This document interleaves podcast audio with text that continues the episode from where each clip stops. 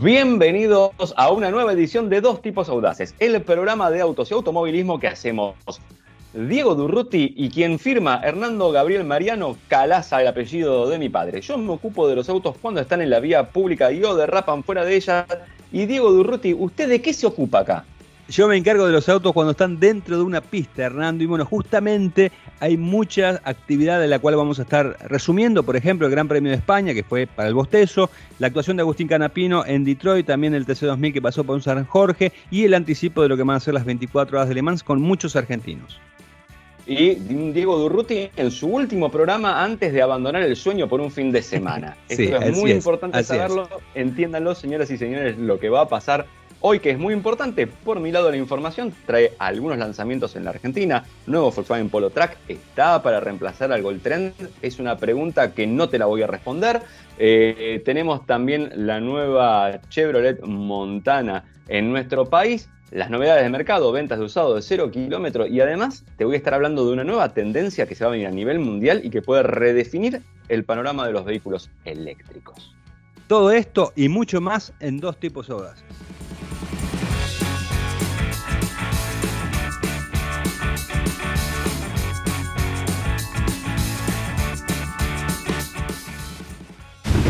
Hoy es más fácil predecir el clima en el campo, pero el camino embarrado hay que enfrentarlo igual. Amarok, lo nuestro son los desafíos.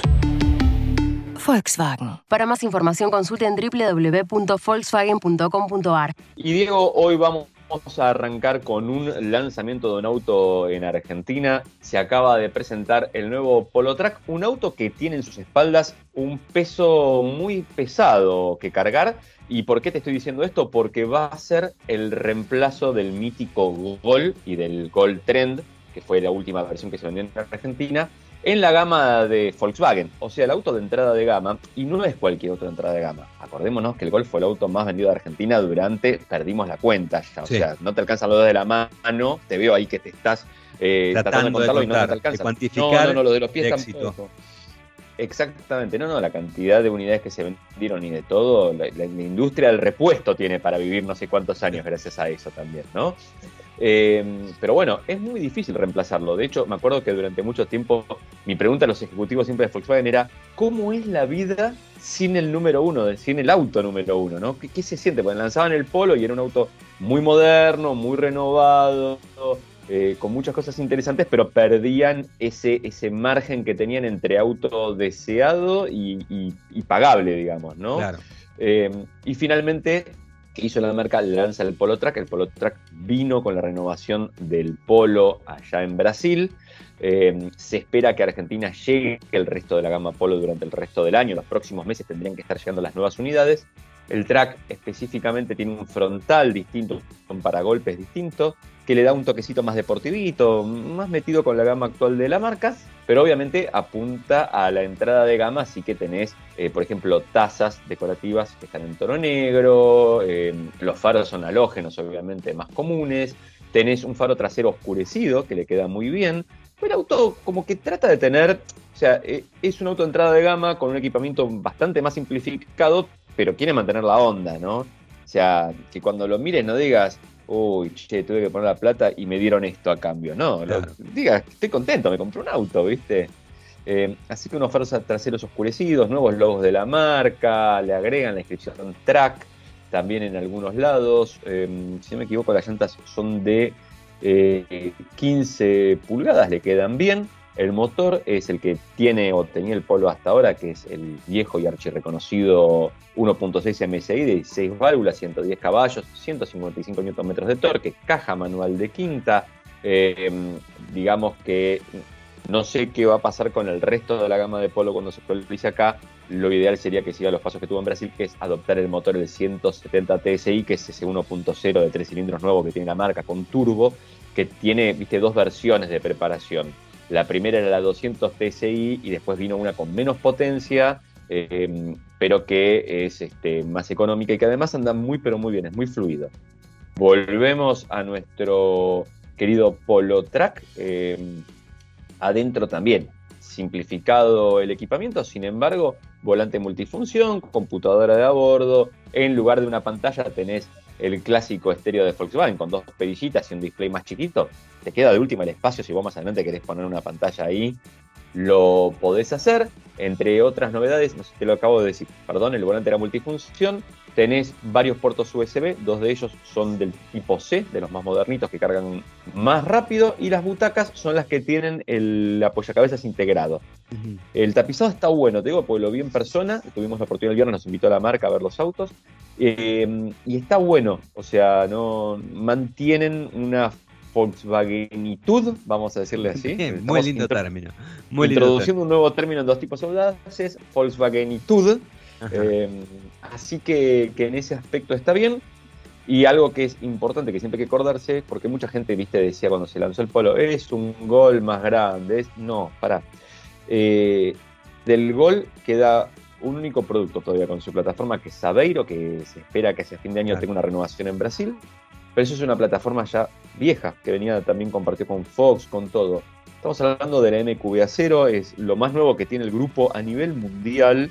Em, estamos hablando de otro nivel de espacio, de refinamiento en el andar, de rigidez estructural y de seguridad. Y parte de eso también es que el vehículo, obviamente, que trae lo que te exige la ley argentina, que son eh, los airbags frontales, y Fix, ESP, no, no, no, los nombro todos porque algunas cosas como ABS ya las sabemos que están, ¿no?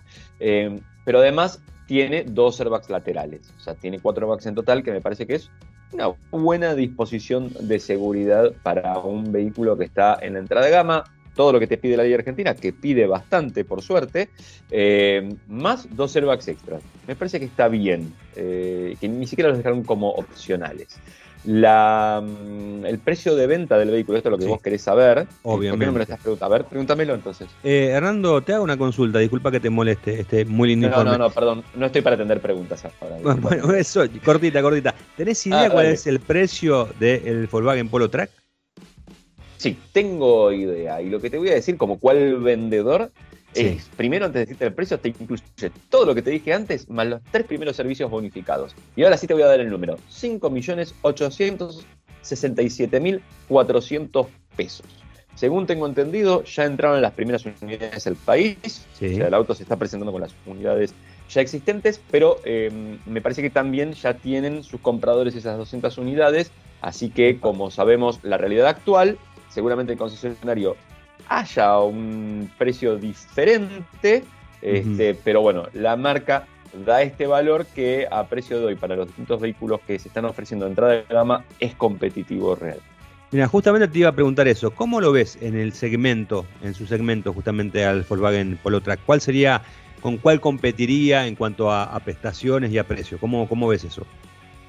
Mira, tenés como te digo, el precio hoy por hoy es algo que yo te lo digo acá y después fijémonos qué pasa cuando llegamos al concesionario, ¿no? Em, el auto está saliendo a pelear allá abajo, con lo cual debería, ¿no? Debería tener que entrar contra por ahí un sanderito de entrada de gama, un C3 de los nuevos.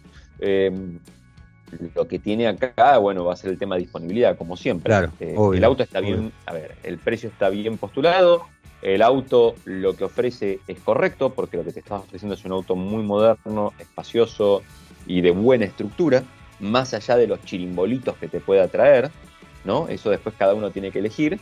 Eh, y con un motor que no es la gran cosa, pero que está pro, ¿no? Eh, como decía yo antes, es un motor que cuando el Polo peleaba en lo alto del segmento se quedaba chico para la oferta de producto, de todo lo que el producto tenía y del precio que tenía. Ahora, peleándole a la entrada de mercado, está bien ese motor. Bien.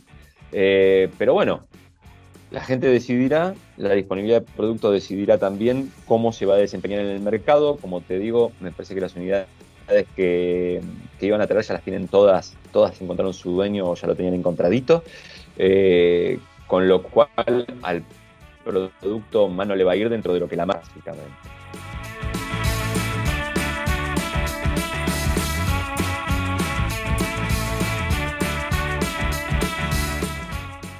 Vamos un poquito a la pista y hablamos de la Fórmula 1. Se disputó este Gran Premio de España.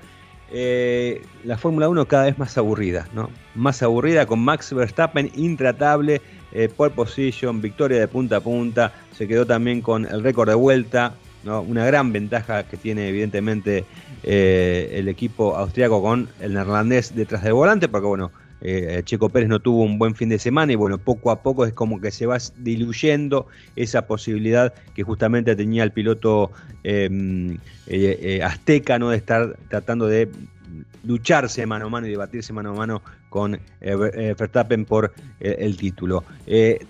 Tal fue la supremacía de Verstappen que le ganó por 24 segundos a Lewis Hamilton, ¿no? Casi una eternidad, ¿no?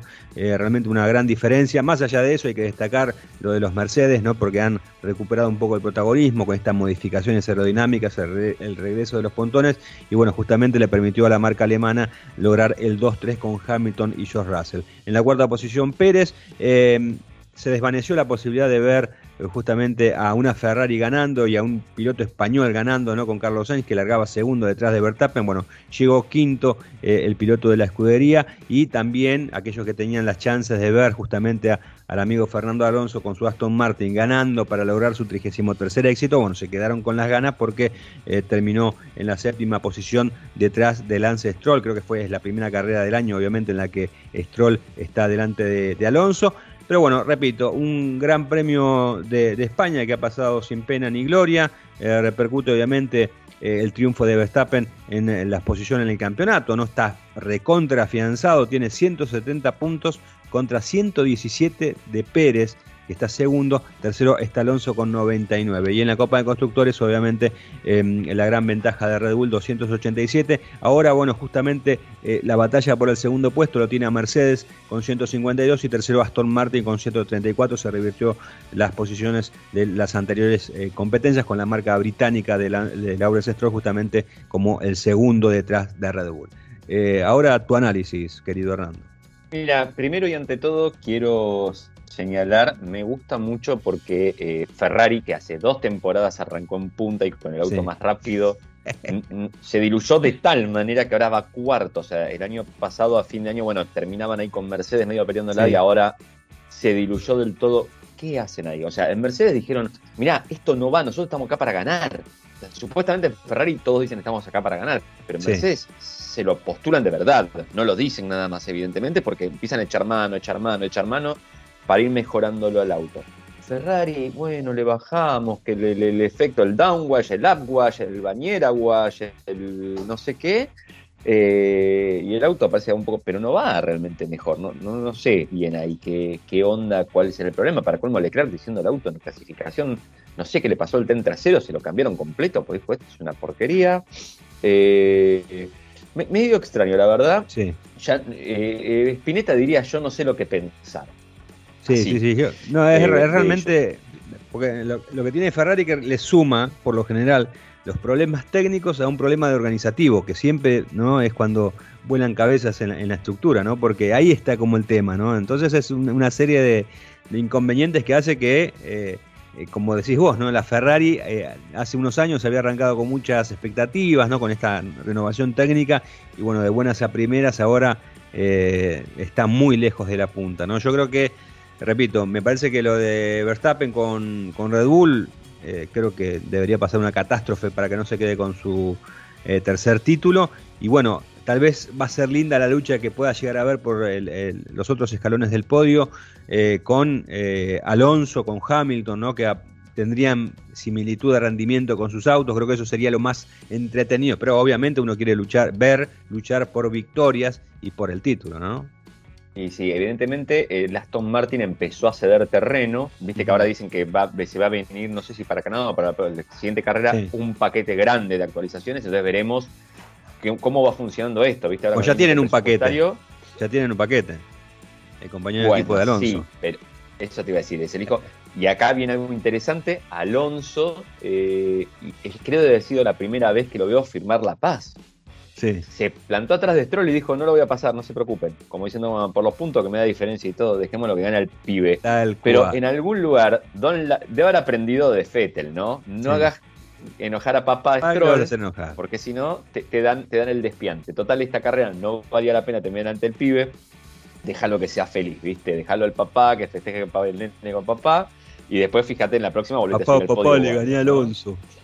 Y supongo, la verdad que, que sí, Strollín no, no está yendo demasiado bien. Eh, últimamente vengo notando esto también, ¿no? No se ve debutante que ande realmente fuerte en auto nuevo, o sea, en su primer año. Antes, por ahí te encontrabas con alguno que, viste, pese a todo, marcaba alguna diferencia o algo. Ahora se nota mucho la diferencia entre compañeros de equipo cuando uno es nuevo en el equipo. Me, parece que hace unos cuantos años se está marcando bastante eso, ¿no? La confianza en el auto o en el equipo o en algo, la manera de trabajar.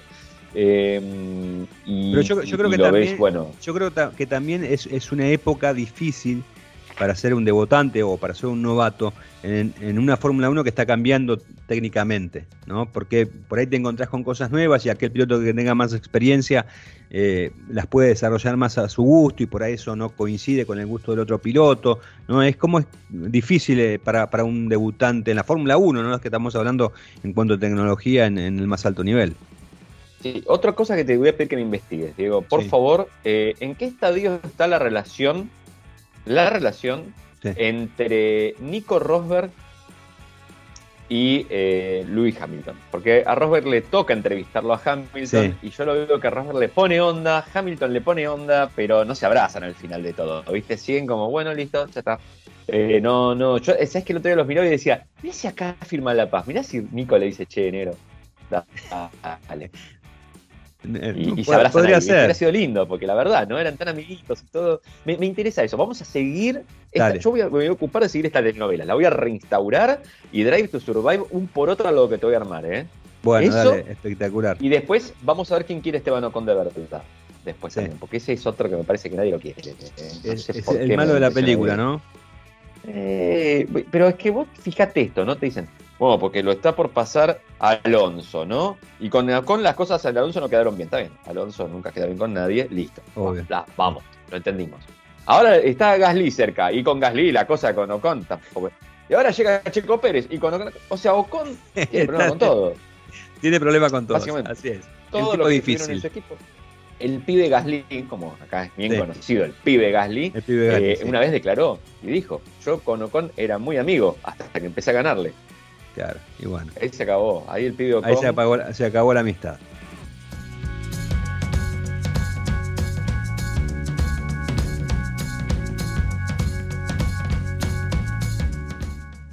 Vamos a pasar a, un, a un estreno nacional, ¿te parece?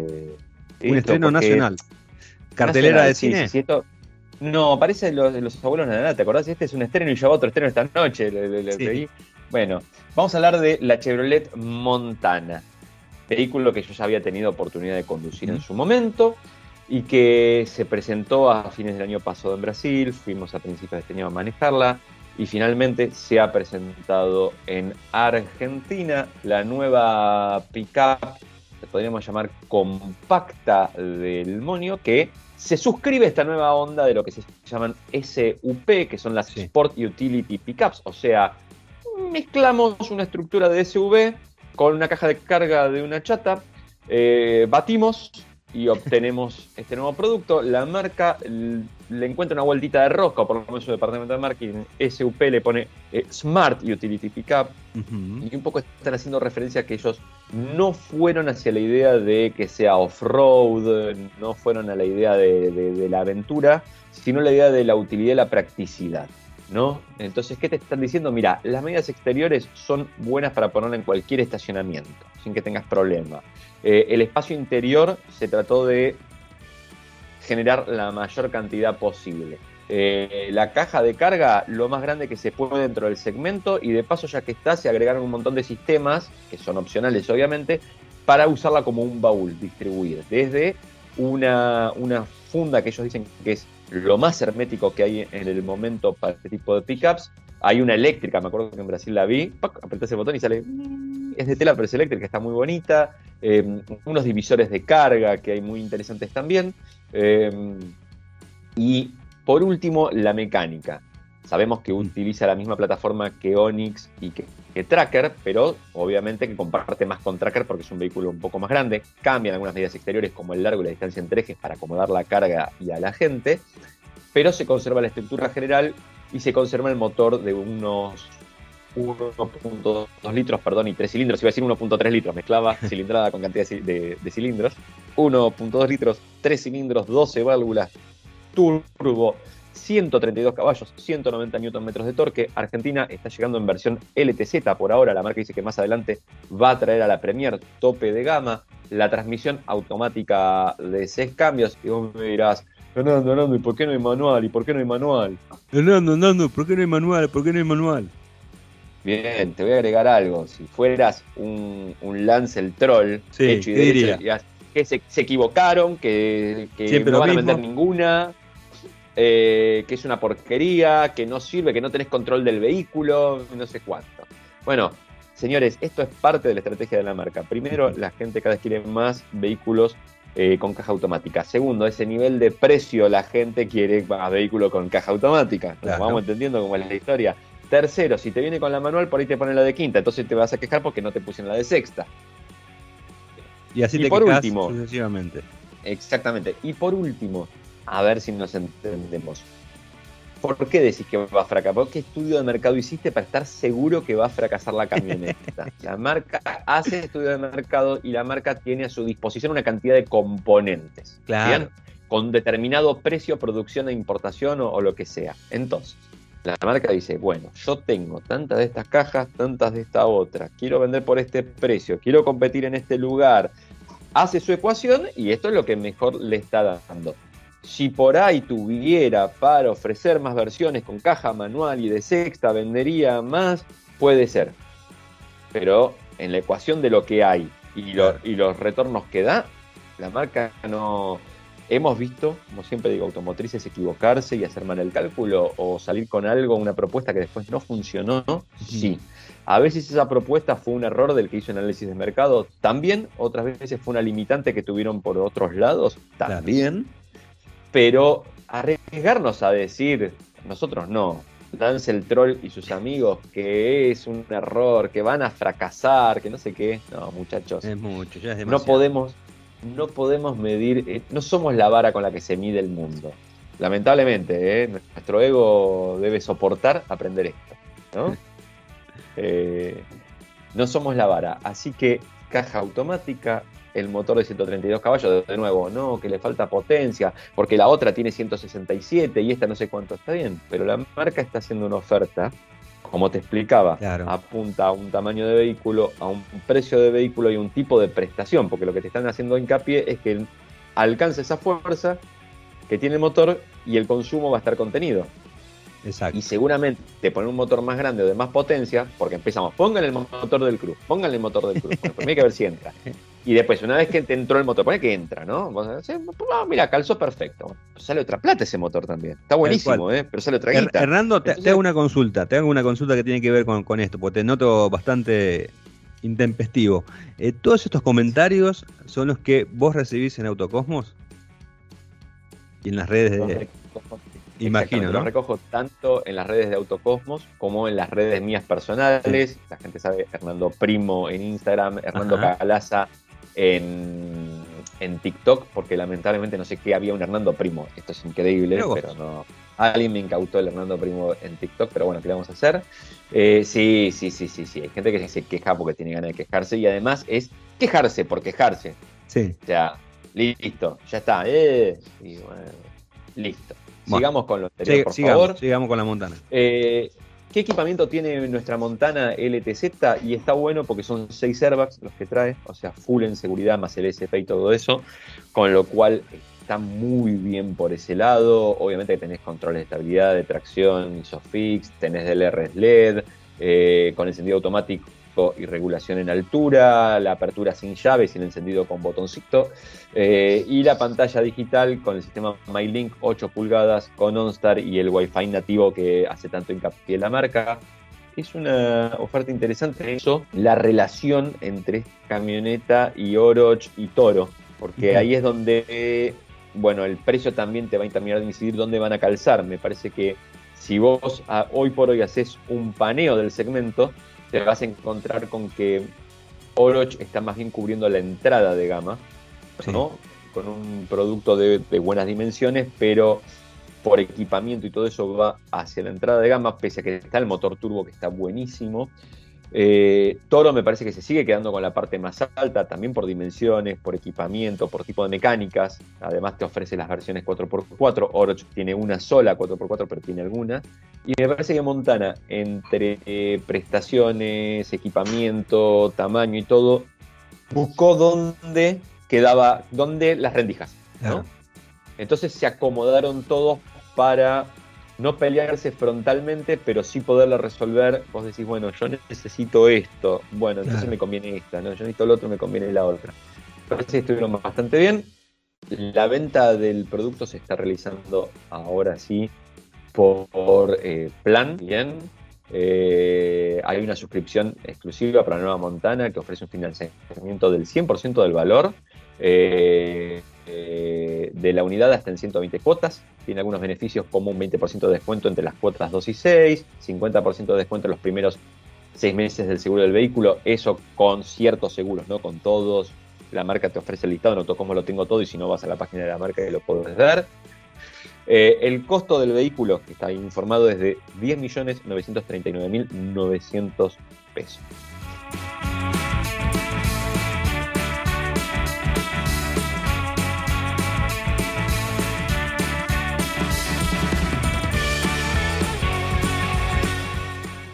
Terminamos esta primera parte de Dos Tipos Audaces hablando el TC2000 que se presentó en el Autódromo de San Jorge, emblemático circuito que hacía mucho tiempo que la categoría no visitaba.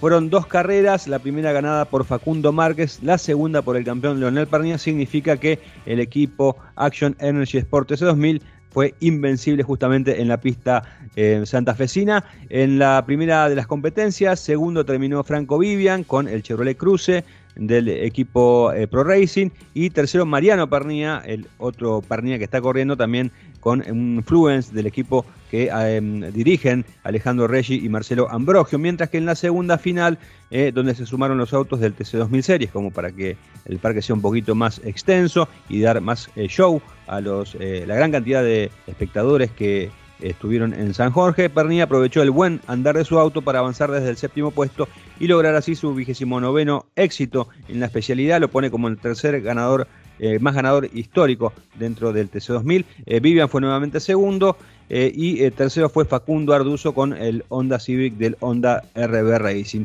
Con estos resultados el campeonato mantiene como líder a Pernilla con 146 perdón, con 147 puntos. Recordemos que Pernilla faltó a, la carrera de Rosario por una dolencia que tuvo, no pudo correr, afortunadamente, bueno, el tenito está perfecto, en buen estado físico, y eso le permitió volver a la pista, eh, tanto, bueno, en el TC2000 como en el TC.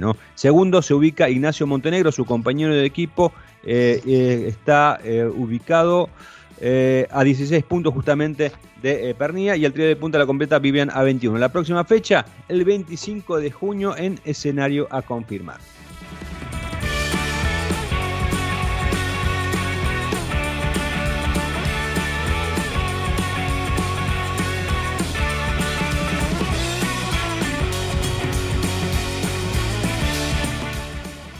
Honda Motor de Argentina. 45 años poniendo en marcha los sueños de los argentinos. Diego, ingresamos a la segunda parte de este dos tipos audaces. No sabemos qué parte es la más audaz o la menos audaz de las dos del programa, pero vamos a hablar un poquito de números de mercado y de cómo está Argentina. Y después, si queda un poco de tiempo, te voy a contar dos tendencias que se vienen, una a nivel mundial para autos eléctricos y otra a nivel regional.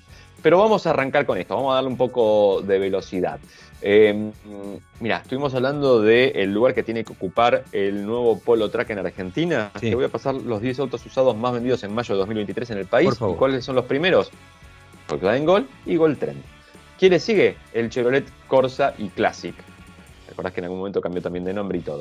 Toyota Hilux, Renault Clio, Ford Fiesta, Ford Ranger, Ford EcoSport, Fiat Palio, Ford Focus y Ford K. Estos fueron los vehículos que más se vendieron durante el mes pasado en nuestro país. Ahora vamos a tratar de analizar un poquito más cómo vino el tema de marcas y cero kilómetros. ¿Te parece? Y vamos por los 0 km. Lo primero que te puedo decir es que en mayo se patentaron unas 39.549 unidades. Esto es un 13,7% más respecto de abril y un 11,8% más respecto de mayo del año anterior. En el acumulado de estos meses llevamos 195.078 unidades. Epa, tuve casi digo 0, 78, no, 78, hay que acordarse que es. Los números. Es un 11,8% más. Eh, y si lo ves, eh, es interesante el mercado porque pese a todas las restricciones de importación que hay y que ahora van a ser un poquito todavía más difíciles con el tema de la moneda extranjera, el mercado sigue reaccionando bien, en gran parte gracias a la producción de vehículos que tenemos eh, a nivel nacional. Em, lo que destacan desde acá es que bueno, la gente sigue viendo como un buen recurso el cero kilómetro para resguardar sus ahorros, ¿no? Porque digo, tiene esa ventaja de que por un lado lo usas y por el otro lado se va apreciando. Entonces eh, es una buena inversión, obviamente para el que tiene plata, ¿no? Para hacerla. Tal cual. Obviamente, pero bueno, eh, hoy los autos producidos en Argentina superan el 64% del mercado. A nivel personal, yo siempre digo, sería muy interesante si esto termina desembocando, digo, estamos todos sufriendo y no está bueno, pero si esto termina desembocando a futuro en que nuestra producción nacional logra una escala exportadora interesante y por ahí no hacemos tantos autos, pero logramos colocar ese valor agregado afuera del país, este, en, por ejemplo, toda América Latina, no solo Brasil, y además en unas cantidades y volúmenes atractivos, ¿no?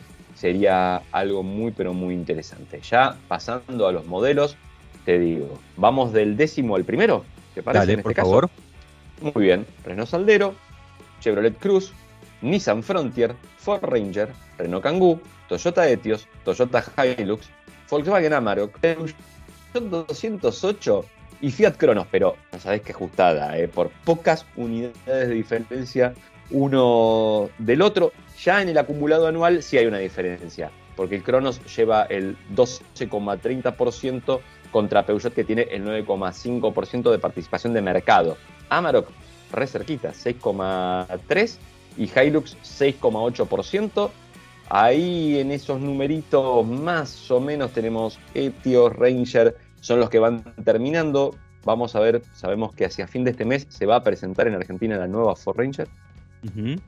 Y seguramente siempre en los procesos de cambio de, de, una generación a la otra hay un secado de mercado que es terminar de vender todas las unidades que estaban y después se lanza el producto cuando ya podés llenar con las nuevas unidades. Claro. Pero bueno, eso te hace un bache. En, un año, muchas veces eso, más allá de las buenas ventas que puedas tener el producto nuevo, porque la gente lo busca o lo quiere más, te hace un pequeño bache de ventas y por ahí caes un poquito. Así que vamos a ver cómo termina Ranger.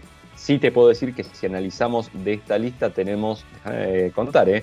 1, 2, 3, 4, 5, 6, 7, 8, 9 de los 10 productos más vendidos son fabricados en el país. El único que se cuela ahí es el Etios. En su caso, si vamos a hacer el análisis por marcas, te voy a decir que eh, de abajo para arriba, Jeep, Citroën, Nissan, Ford, Chevrolet, Peugeot, Volkswagen, Renault, Fiat y Toyota va primero y te digo que con un amplio margen de ventaja. Uh -huh.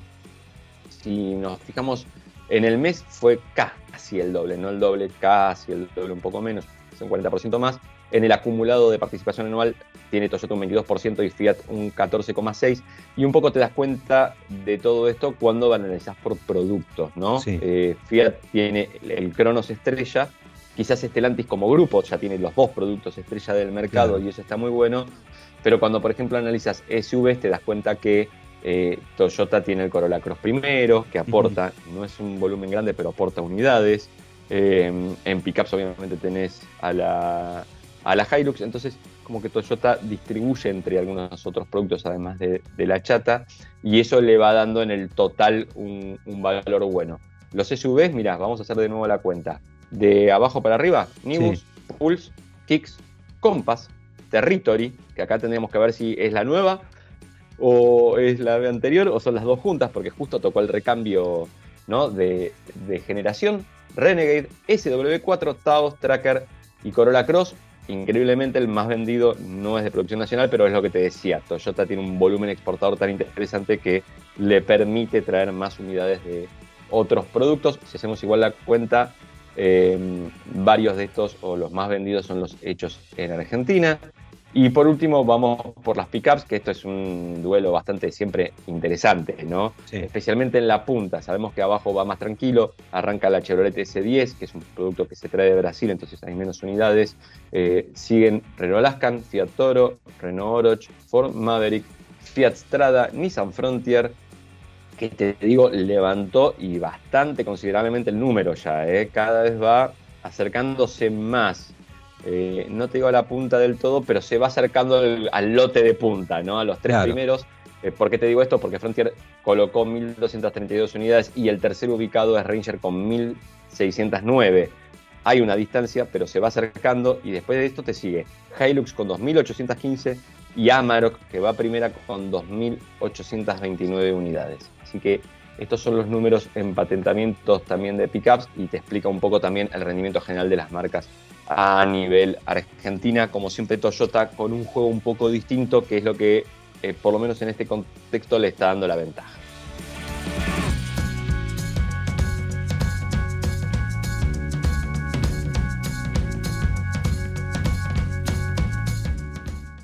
Vamos a hablar ahora, Hernando, de lo que hizo Agustín Canapino en el Gran Premio de Detroit, la séptima fecha del IndyCar, un gran trabajo del piloto arrecifeño. El fin de semana comenzó con un palo, ¿no? Se pegó contra el paredón, ahí rebotó contra un muro, rebotó contra el otro y rompió eh, un poco el auto. Obviamente cuando digo palo fue un palito, no fue nada grave, ¿no? Pero bueno, eso lo complicó porque fue en el inicio de la primera parte de la práctica y bueno, le restó justamente la posibilidad de seguir girando y eh, eh, adquirir experiencia en un circuito realmente me, llamó muchísimo la atención, no solamente por lo intrincado, por el dibujo, solamente nueve curvas, sino porque es muy estrecho, los paredones cerca y realmente el piso, o sea, si nosotros nos quejamos acá de los circuitos, bueno, allá hacen toda una lua a lo que es ir a correr a, este tipo de trazados, ¿no? Porque no solamente eh, Detroit, sino por ejemplo Sebring también es muy conocido. De hecho, en Sebring eh, le rinden tributo justamente a las ondulaciones que tiene la pista, ¿no? A ese nivel es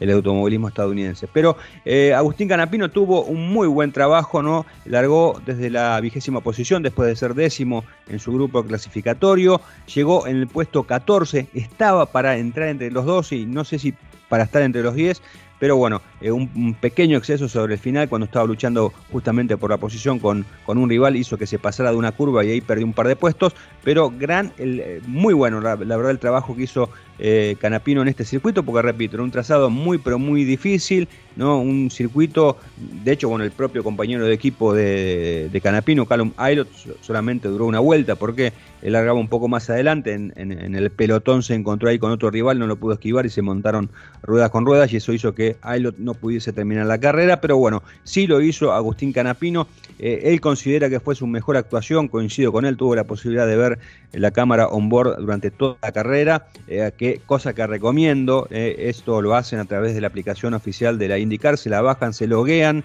y ahí cada vez que corre la Indy y eh, se, chequean en el listado de pilotos, si está la camarita en el icono, un icono de una cámara donde está Agustín Canapino, significa que tienen la cámara on board y la puedan ver desde el teléfono. Eventualmente entran a indylive.com, indylive.com, que es el streaming oficial de la categoría y ahí también tienen acceso si está habilitada la cámara on board, pero tienen que pagar por la suscripción, ¿no? que son dos dólares, pueden ser eventualmente la carrera o si no tenés ofertas especiales por todo el mes o lo que resta de la temporada. Y ahí uno tiene una mayor dimensión de lo que puede hacer Agustín Canapino, ¿no? porque, ya repito, es una muy buena experiencia seguir toda la carrera desde la cámara on board y bueno, ver justamente se enfrenta eh, Agustín y también escuchar los comentarios que le hace Ricardo Junco, que es, la persona con la que tiene comunicación directa. Realmente es muy, pero muy entretenido. Aparte, otra cosa, nosotros más allá de que haya ganado Alex Palou, que eh, está haciendo una muy buena temporada, segundo fue Will Power y tercero Félix Rosenbis, lo que nos interesa a nosotros es cómo le va a Agustín Canapino. ¿no? Así que una muy buena eh, tarea la que hizo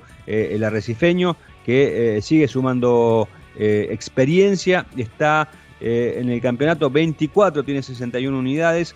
Palou justamente está como líder con 273 y la próxima fecha va a ser el 18 de junio en Road America, un circuito eh, de los tradicionales, así que donde se espera que justamente Agustín Canapino siga con este proceso y bueno, tal vez trate de mejorar ese, eh, esos decimosegundos lugares que logró en San Petersburgo y en Texas, las dos primeras carreras del año que fueron hasta ahora sus mejores resultados en el IndyCar.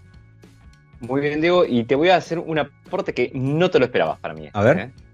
Dime. Yo tuve la oportunidad de ver una carrera de indicar en persona una sola vez en mi vida. Y Mirá. no sabes dónde fue. A ver si adivinas. Eh, ¿Dónde fue? Eh, ¿Circuito mixto, callejero o óvalo? Mm, A ver, corrió este fin de semana ir a Indy. ¿En ¿Te doy Detroit? más pistas? Sí, No, ¿en en Detroit? ¿Cuándo fue? Exactamente. Mira, fue hace un Pero par no de en este años circuito, atrás. este circuito hacía mucho que no se usaba. Estuviste en el otro. ¿Este es el de la isla o no? No, es- el de la, el de la isla, isla. se dejó de utilizar porque la- los, la- los vecinos se quejaban. Ah, ok, mi experiencia no te sirve para nada, perdón. No. Pero Mirá qué bueno. sabes que fuimos. Claro, un año, eh, fue un año que manejamos el Chevrolet Bolt, el 100% Ah. eléctrico. Muchas experiencias de ese viaje, porque siempre la, la sacás a reducir. Es que fue muy lindo, porque tenía una, tiene una peculiaridad ese viaje. Primero y ante todo, que a Detroit se suele ir, por lo menos periodistas, en invierno, que es cuando Sí. era el salón de Detroit, Claro. y hacían menos 11 grados. Entonces, de Detroit lo que conoces es eh, el frío y el salón del auto, Claro. ¿no? Eh, y no mucho más interesante para andar contando. Pero este viaje fue justo en época de verano, hacían 30 grados, se podía estar en manga corta, se podía andar y se corría ese fin de semana la bueno. India. Y entonces nos invitaron a ver la carrera también, Sí. nos sentamos en un lugarcito. Muy interesante las carreras de soporte que se veían, estaban Sí. la de lo- los que corren los V8, los Camaro, los Mustang. Te digo, no sé, habría que mirar eso un poquito para, no sé, por ahí eh, ver gente que desee un montón de temas de carreras, a ver qué se ser. puede hacer. Eh, y corrían las camionetas hasta las off-road que vuelan en pista y van todas Ujú. que era uno de los shows más graciosos que vi en mi vida, pues a, a primera decís, ¿qué están haciendo estos muchachos? Estas camionetas en una pista, no sé qué, después te mataba la risa viendo los, Claro. los autos locos. Eh, pero bueno, nada, vi la Indy, lamentablemente lo que te puede aportar de ese circuito entonces no es válido. No sirve para, nada, no esa sirve para carrera nada. que es evidente que no la vi además ahora, ¿no? También quedó Claro. muy evidente que no vi la carrera de, de la Indy. Eh, a mí me gusta aburrirme con la Fórmula 1, ¿qué crees? que Sí? Yo bueno, en vez de entretenerme Hay- hay- con esa categoría, me aburro con la otra. Claro, no, bueno, este es muy entretenida. La Indy es muy. Yo eh, te soy sincero, yo veía muy pocas carreras de indicar, solamente eh, las 500 millas de Indianápolis y alguna que otra que por ahí pescaba. No, la, no le seguía muchos. Obviamente, eh, uno conoce y sabe ¿no? que son. eh, eh, las carreras son realmente muy entretenidas, pero bueno, ahora con el, con el condimento, obviamente, de, de un argentino, eh, cobra mayor dimensión, ¿no? Y hay mucha gente que la está descubriendo, ¿no? Y que realmente se sorprende. De hecho, yo, yo para mí, eh, Agustín Canapino, eh, por el tipo de carrera, ¿no? Porque además el auto del Junco Holiken Racing está progresando, mismo Agustín también, para mí va a pegar algún muy buen resultado, ¿no? Propio, primero por el rendimiento bueno que está teniendo el auto, ¿no? Y porque en la IndyCar tenés que estar en el momento justo, en el lugar indicado, ¿viste? Si te agarra una bandera amarilla con una estrategia que más o menos la alcanzaste ahí a, mejorar, qué sé yo, podés justamente eh, conseguir un, buen resultado. Cosa que por ahí en la Fórmula 1 es impensado. Si, eh, yo soy, siempre doy el ejemplo. Si hoy Agustín Canapino lo, lo tuvieses, Agustín Canapino o cualquier argentino, corriendo en el último equipo, sabés que va a estar último siempre y que le van a sacar vueltas. En cambio, Festejar porque meta algún punto a fin de año, que haya terminado el año con, con algún punto. Cla- Claro, en cambio, en el IndyCar, el equipo de Juncos es el más modesto de toda la, la categoría y está peleando entre. eh, en- está, digamos, dentro del segundo pelotón, ¿no? O sea, no es que es cola de perro, sino que tienen chances de, de sumar buenos puntos y de meter. Y, y- y- y, bueno, de hecho, Canapino llegó a liderar una, una carrera, lo mismo pasó a Aylot con en las 500 millas de Indianápolis, ¿no? Por eso creo que es muy entretenido el IndyCar y, hay, que, y hay que verlo.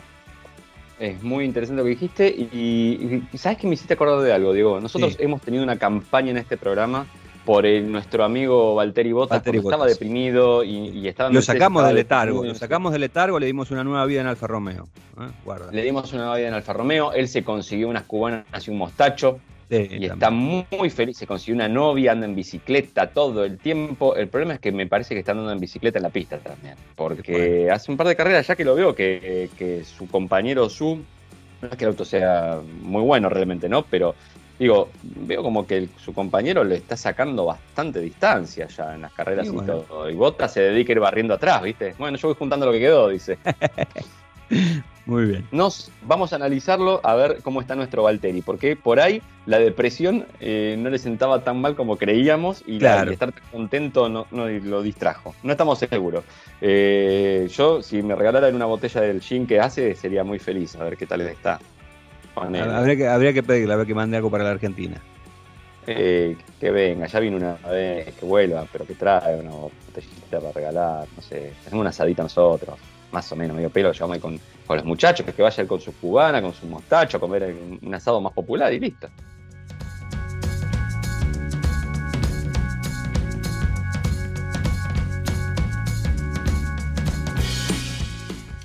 ¿Querés que te cuente eh, una tendencia que se podría estar viniendo a nivel mundial? Por favor, me interesa, me interesa. Bien, perfecto. Prepárate porque se viene acá eh, el análisis de Jorge Piola Vago, el análisis técnico de Jorge Piola Vago. Nada de downwash, nada de nada. Te voy a contar eh, cuál es la próxima apuesta que yo creo que se va a venir para los autos eléctricos. Eh, Viste que el, el primer tema que hubo, el, au- el auto eléctrico, el auto de combustión y el eléctrico nacieron al mismo tiempo Sí, con el auto en sí. De hecho, también estaban los autos a había autos a vapor en esa época. O sea, todavía ¿no? no se había dilucidado qué era lo mejor. Claro, obviamente, ¿qué pasa? Eh, al usar nafta, combustibles líquidos, te das cuenta enseguida que eh, es rápido de producir, es rápido de llenar, rápido de distribuir y que te rinde una cantidad. Listo, ganó. ¿No? El auto eléctrico tenía un montón de ventajas, pero bueno, había que hacer infraestructuras, había que hacer un muy montón de poca cosas. autonomía. Exactamente, mucho tiempo de Y el, el recarga. del vapor tenías que alguien que te tira el carbón, ¿no? Tenía que tener un carbonero que le eche leña al Claro, fuego. Una- un poco complicado. Exactamente, era, era bastante, bastante difícil. Y ahora en su renacer los autos eléctricos arrancaron medio como un chiste, nos parecía a todos, Sí. y fueron evolucionando seriamente. ¿Cuáles eran sus problemas? De nuevo, primero era la potencia, después era la autonomía y la recarga.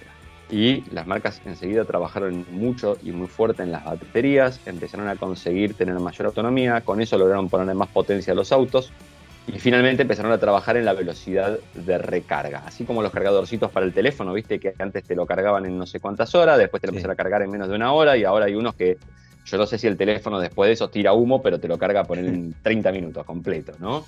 Eh, empezaron a tra- en, en ese aspecto. Y acá es donde viene lo más interesante porque yo ya lo había escuchado hablar por otras automotrices del estilo de Audi y todo, y ahora Ford vuelve a hacer hincapié en esto y lo hace con su propio CEO, Jim Farley, eh, que está diciendo que están pensando en bajarle la autonomía a sus autos eléctricos. Y vos me vas a decir, Hernando, estamos locos, ¿por- por- ¿cómo le vamos a bajar la autonomía a Por los autos? favor, ¿qué le pasó a, a este muchacho que tiene nombre de conductor de talk show? ¿Qué, qué, ¿Por qué? Mirá, y, y ¿por qué, por qué te, lo voy a, te lo va a explicar él directamente? ¿eh?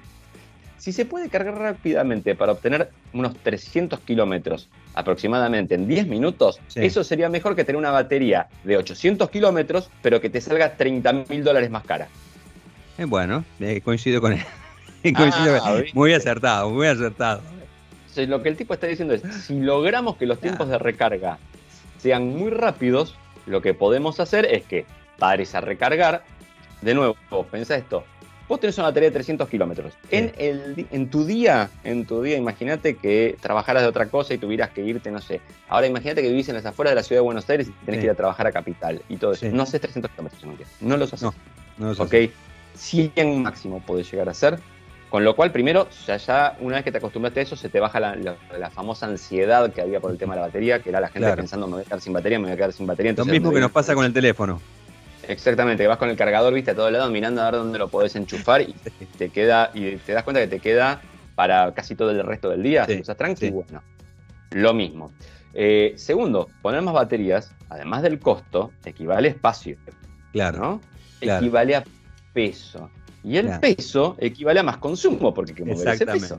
Y tener que poner más recursos para que dinámicamente el auto, cuando dobles, no siga de largo, porque por más que estén abajo las baterías, el peso es el peso y te lleva, hace inercia. Con lo cual, la idea no parece descabellada. Y ahora vos, Diego, acertadamente, me Sí. vas a saltar a la yugular, mirá cómo te lo digo, diciéndome, pero eso en Argentina es imposible.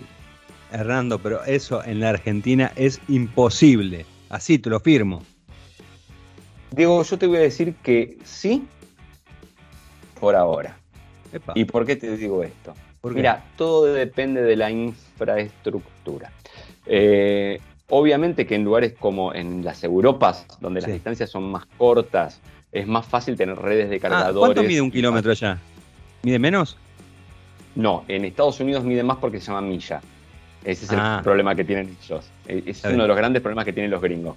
Pero, eh, pero te da un número más chico en distancia. Entonces con eso acortaron las distancias ellos. Porque Muy bien. 100 millas te da Claro. menos, que, o sea, es más que 100 kilómetros. Pero Exacto. son 100, Sí, punto. sí, sí, sí, punto. Eh, nada, tenés, o sea, las distancias son menores, tenés más cerca, tenés posibilidad de tener mm, una población mucho más densa, más eh, lugares urbanizados, tenés posibilidad de tener más cargadores. Eh, sin embargo, en Estados Unidos hace unos cuantos años Tesla, por ejemplo, se dedicó a poner una cantidad de cargadores Claro. súper rápidos por todo el país, haciendo posible que puedas ir de una costa a la otra con un auto de ellos.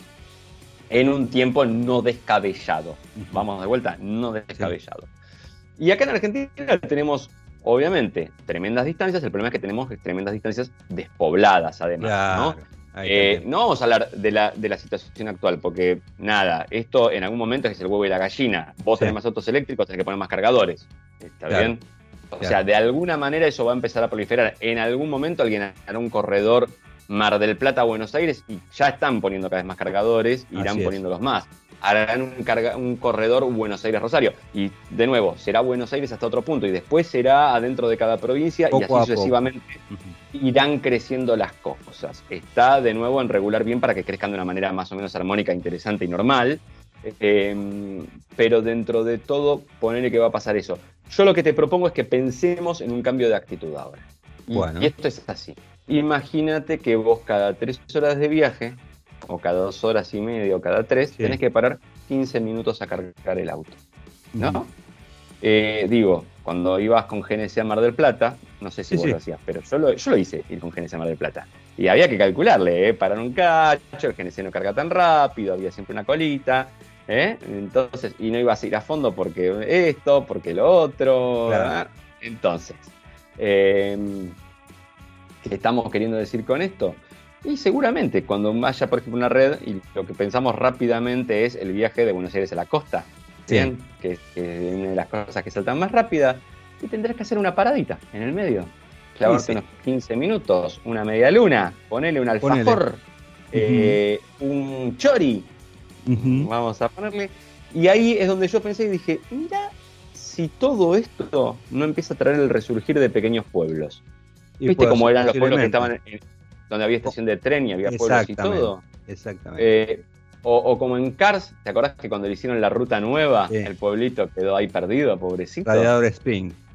Radiador Spring, bueno, ahí va. Nunca entendí por qué un radiador y un, resorte van juntos, pero... bueno, en fin. Solamente en el universo de Pixar.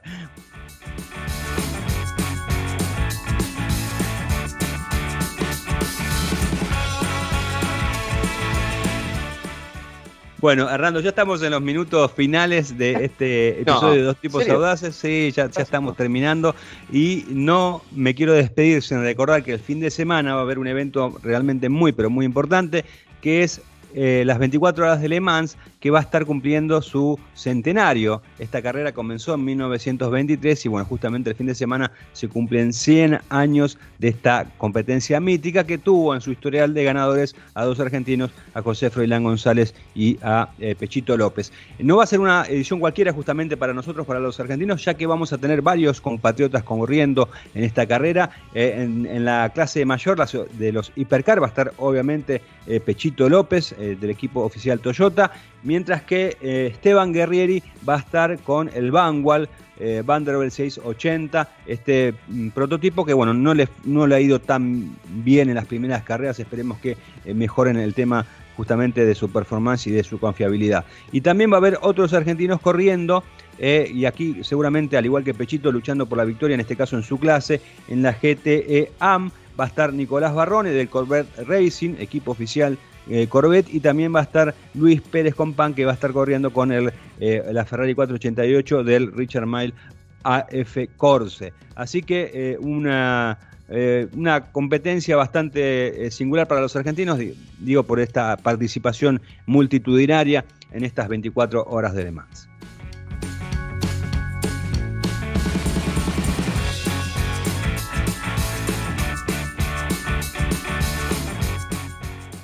Espero que este año no tengas que estar las 24 horas despierto siguiéndolo o que eh, o que consigas suficientes este, bebidas energéticas. Tengo, tengo, un para- pack. Tengo un pack que me llegó la semana pasada.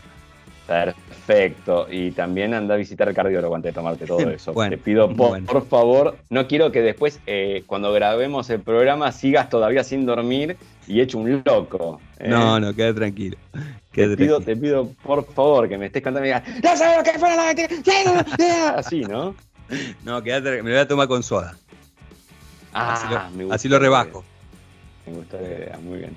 Dieguito, con, con esto y con saber que el fin de semana que viene no vas a dormir, este, te saludo, te despido y te espero en el próximo programa de Los Tipos Audaces.